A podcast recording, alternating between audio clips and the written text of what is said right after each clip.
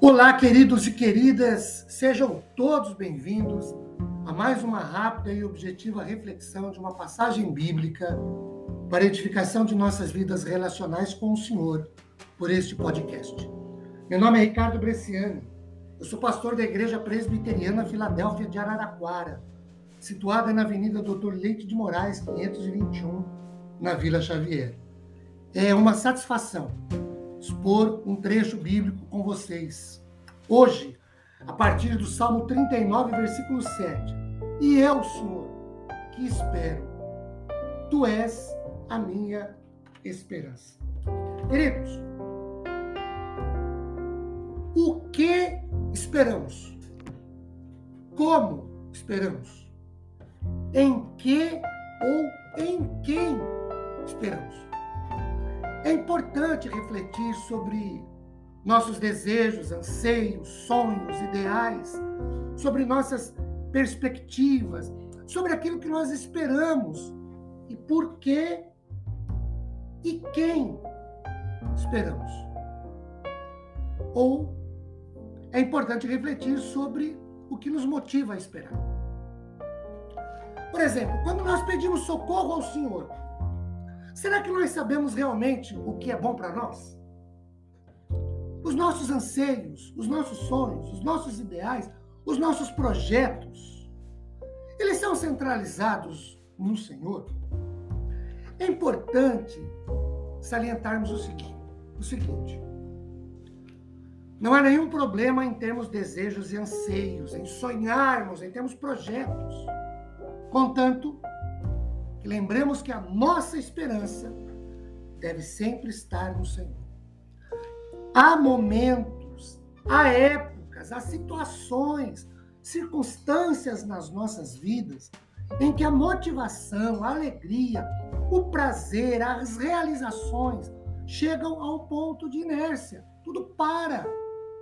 É como se não quiséssemos nada com nada, nada de nada porque nós não desejamos coisas, coisa alguma.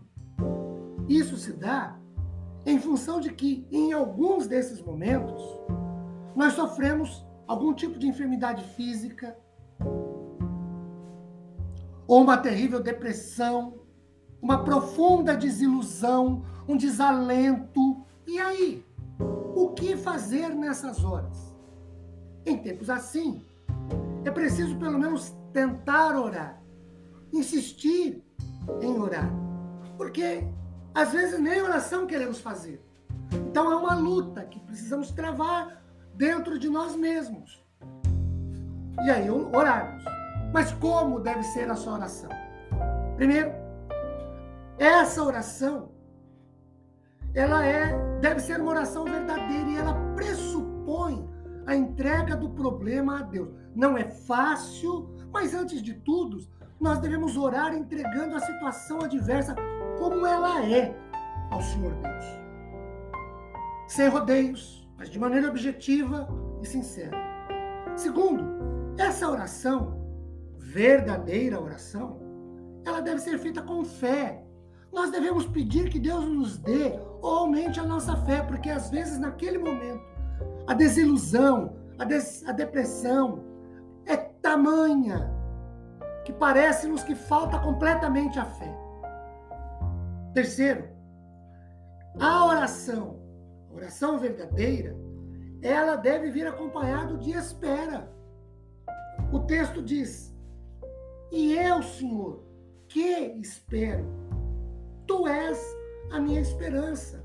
Nós precisamos orar a Deus, queridos, e aprender a esperar pela direção do Senhor para a tomada de nossas decisões.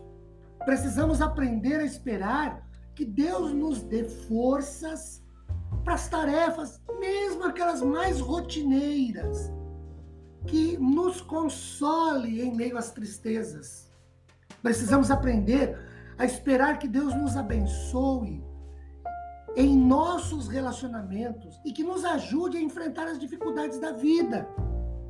Precisamos aprender a esperar pela ação de Deus. Porém, continuar a nossa caminhada. Certo pensador disse o seguinte sobre a espera ou a esperança. Enquanto há esperança, há vida. A vida cessa quando não houver mais nada ou ninguém para esperar. Nossa vida está ligada à nossa espera. Quanto mais temos esperança, tanto mais vivemos. O contrário é verdade na mesma proporção. Quanto menos temos esperança, tanto menos temos vida. Qual o desafio? Viver com esperança.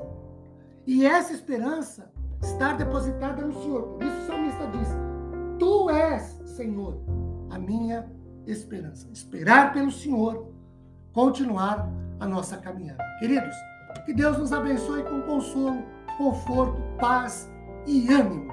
Amém.